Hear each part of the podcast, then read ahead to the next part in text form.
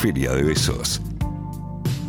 Sábados de 16 a 18 por FM La Patriada el momento de la entrevista en Feria de Besos.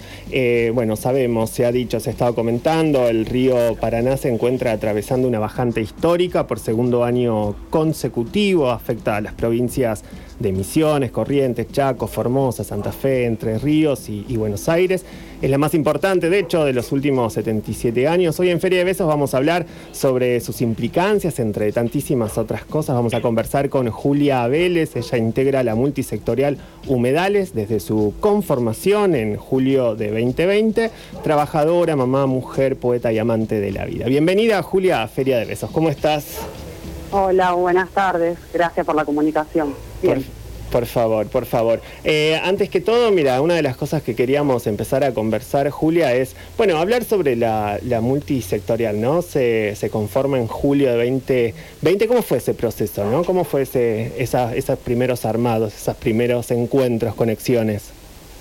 Eh, bueno, en realidad fue bastante espontáneo. Lo que había sucedido es que, bueno, eh, por ahí en enero y febrero así como algo, antro, o sea, como de la, de la relación ciudad-isla, eh, lo que había sucedido eh, era como que en enero, febrero siempre había fuego.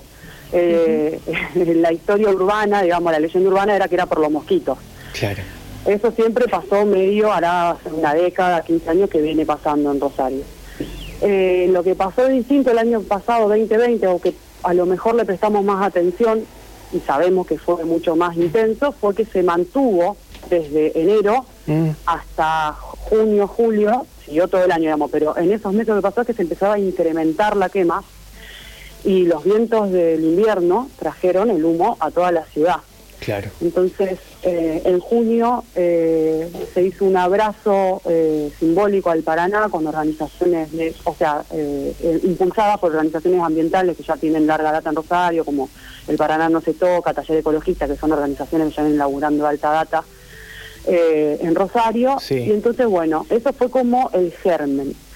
A las semanas el, humo era insoportable, o sea, se, y llegó, bueno, ¿no? Al centro, como siempre sucede en estos lugares, donde, bueno, cuando llega y toca el, eh, centro de los lugares como ciudades grandes, eh, nada, ahí hubo como una gran explosión, se convocó eh, así como de una semana para la otra a, cortar el puente Rosario Victoria, cosa que fue un hecho histórico porque la referencia de, eso anterior había sido por por un grupo de pescadores que fueron fuertemente reprimidos cuando lo hicieron en, no sé, en el año 2015, por ahí. O sea que como, como eh, eh, territorio el puente, eh, tomado por la ciudadanía en un reclamo socioambiental, fue un hito.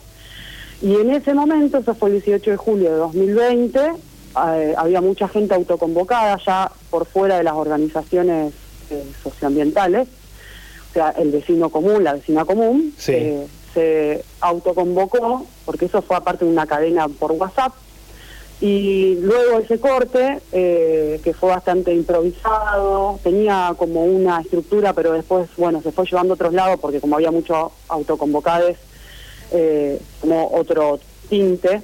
Eh, cuando bajamos del puente hicimos como una asamblea, autoconvocada también, y a partir de ese momento conformamos una multisectorial, porque nos dimos cuenta que había autoconvocados, había organizaciones, había gente de partidos políticos, había, bueno, ¿no? Entonces, a partir de ese momento, eh, casi todas las semanas, a partir de ese momento, todos los fines, todos los sábados, no sé si fueron cinco o seis consecutivos, cortamos el puente.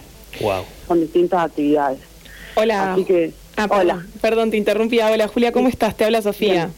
Hola Sofía, ¿qué tal? ¿Cómo estás? Eh, todo bien. Mira, ¿sabés que recordaba una de las, de las acciones que habían organizado también en redes? Eh, tenía que ver con una lectura que hablaba justamente de esta idea del humo que llegaba por debajo de las, de las puertas de las casas, ¿no?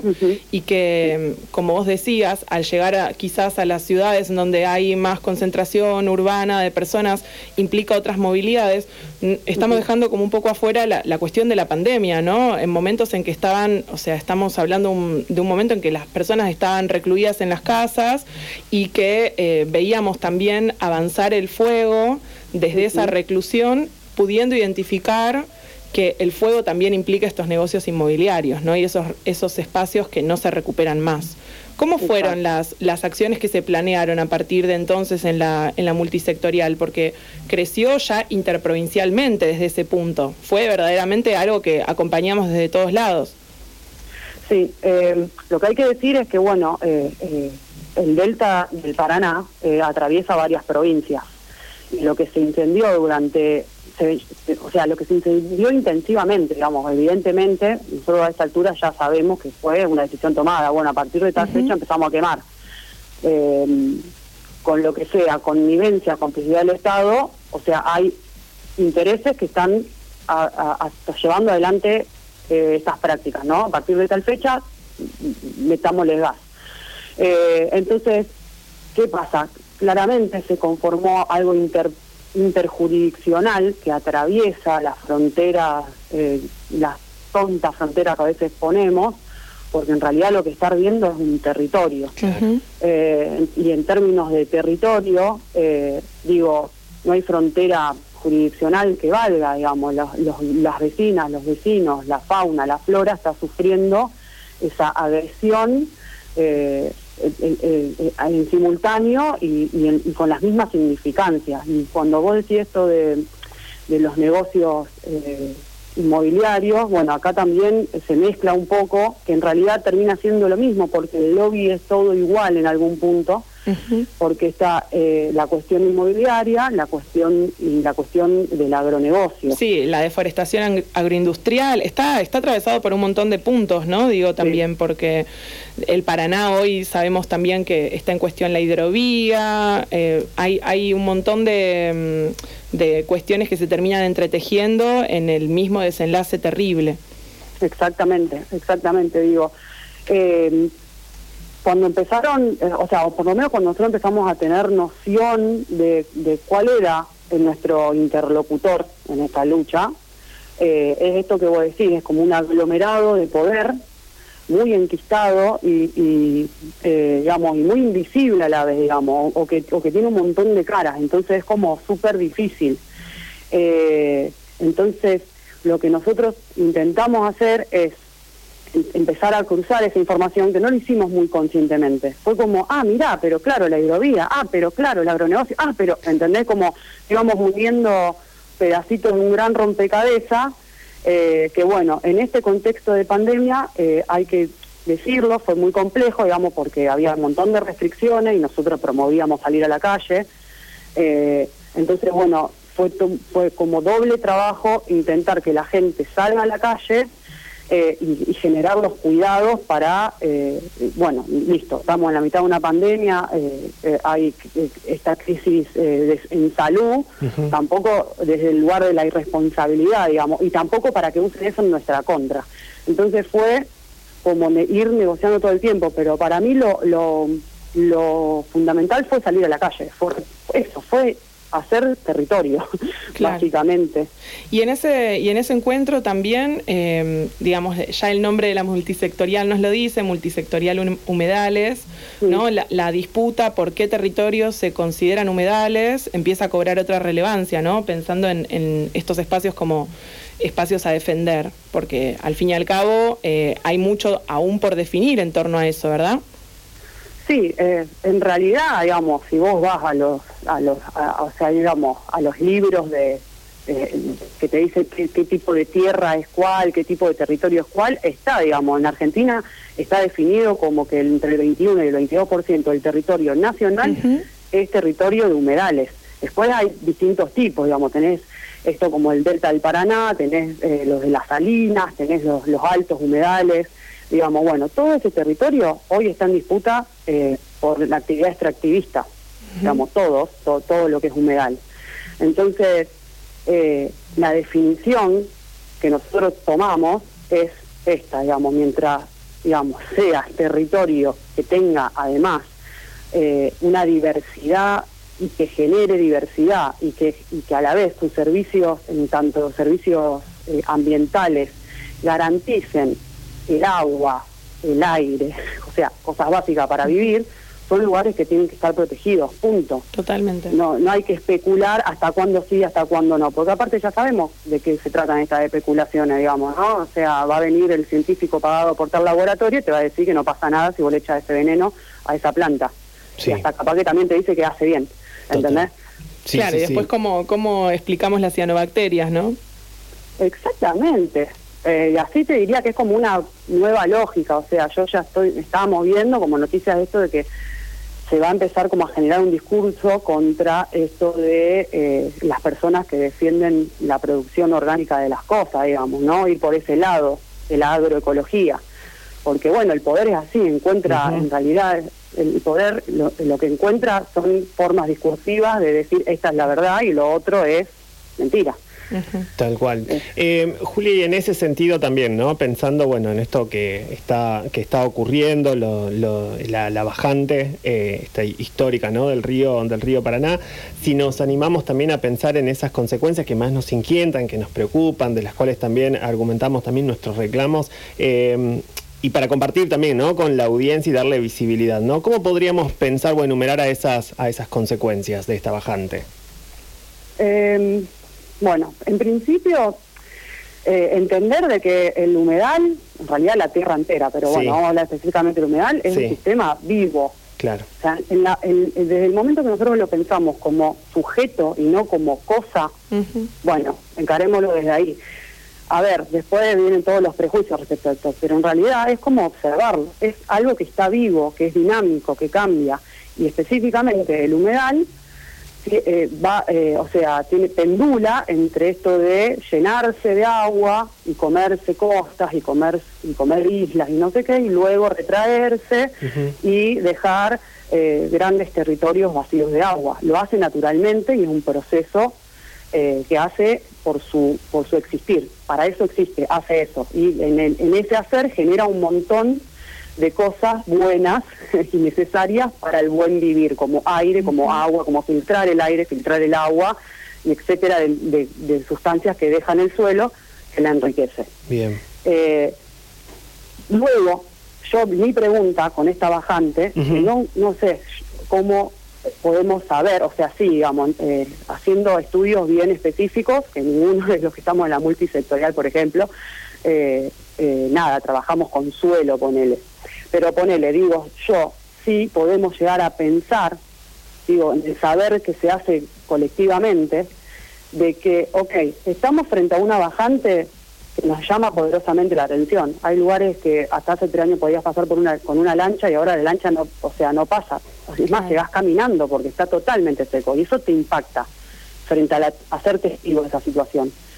Bueno, ok, podemos pensar eh, que es algo natural que hace cíclicamente el, el- el humedal. Pero en, este, en esta relación que tenemos con la naturaleza, ¿qué hacemos, digamos? Porque ahí es donde avanzan todos estos proyectos eh, especulativos y de explotación Sí. sobre la vulnerabilidad de ese territorio que está haciendo esto natural que hace de eh, secarse para luego volver a inundarse. Eh, yo te voy a poner un ejemplo concreto acá en Rosario, en el, en- o sea, en el corazón de, de la vista al río divina de la ciudad de Rosario, que es Parque España. Ujú. No sé si ustedes saben, se, se cayó, se, se cayó un fragmento de la barranca Sí. que tenía como un paseo, como un balcón al río, se cayó. Se, se, se cayó entera, o sea, podría haber sido una catástrofe porque se podría haber muerto gente. Pero esto eh, sucede porque nosotros somos los que estamos habitando eh, el territorio eh, en- en- sin dialogar con la naturaleza Mm. con su propio eh, con su propia esencia. ¿Qué es esto? Si se seca, se contrae, digamos, el- las aguas se concentran en un solo lugar y es probable que eso ceda y se caiga. Claro. Mm. También digo, en el mismo río que pasó eso, eh, eh, hubo sobredragados, Sí. Sobredragados que fueron irregulares e ilegales para que se pueda garantizar el tránsito de los barquitos de estos gigantes que vamos a pasar por el río, que se llevan todo lo que producimos y nos dejan eh, hambre y contaminación. Entonces nunca vamos a saber cuál de las dos razones es la que es la eh, eh, generan estas consecuencias. A lo mejor hubiese sido una sequía menos violenta, Tal cual. Pero la realidad es que ahora, en esta sequía, eh, se pone de manifiesto aún más la acción eh, en total eh, divorcio con la naturaleza y contra la naturaleza, digamos. Estoy hablando del sistema de producción, ¿no? Claro. Y que, bueno, ningún, ningún, el Estado en ningún momento, ni en ninguna de sus formas, eh, hace una crítica de eso. Ni siquiera aporta ni, ni aporta herramientas tampoco para eso.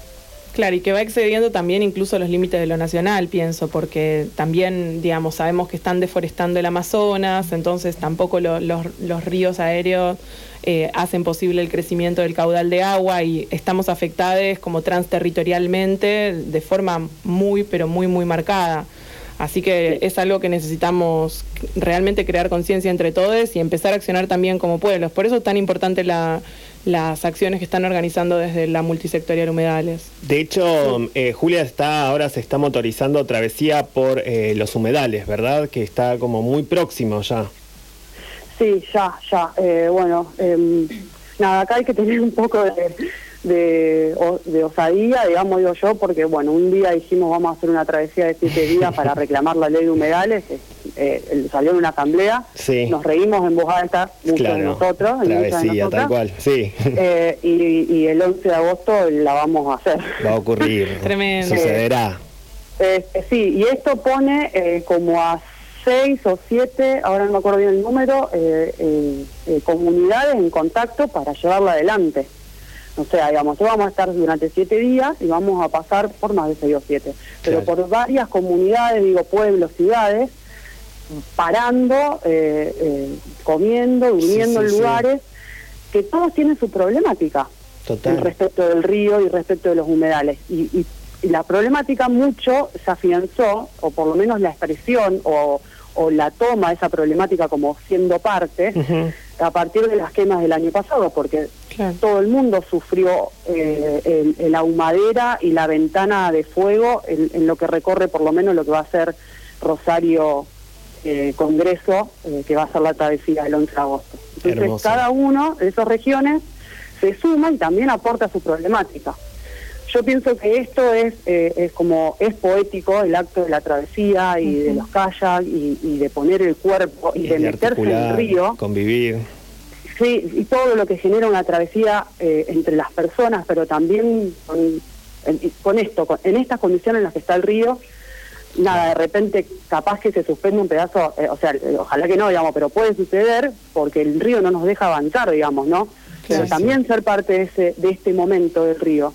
Pero además es un acto totalmente político, porque nosotros nos estamos metiendo en este territorio en disputa, que es el río Paraná, que como vos decías antes es inter- interregional, digamos, y también internacional. Claro. Eh, porque, digamos, acá se están jugando, eh, o sea, las disputas que se juegan acá tienen que ver con un proyecto para mí a nivel global, de que nosotros seguimos siendo ese lugar que fuimos siempre, que es el gallinero del mundo Sí. y que a costa de lo que sea vamos a seguir haciendo el gallinero del mundo. Entonces las personas que vivimos en este territorio y la naturaleza que vive en este territorio va a estar supeditada a los intereses de quien dicte qué lugar va a ser explotado para qué. Sí, sí, sí, sí, sí, sí, poético y, y así de potente. Julia, te queremos agradecer por este tiempo, por esta conversación, decirte que en lo personal ha sido también muy pedagógico, te agradezco por eso, lo celebro y lo saludo.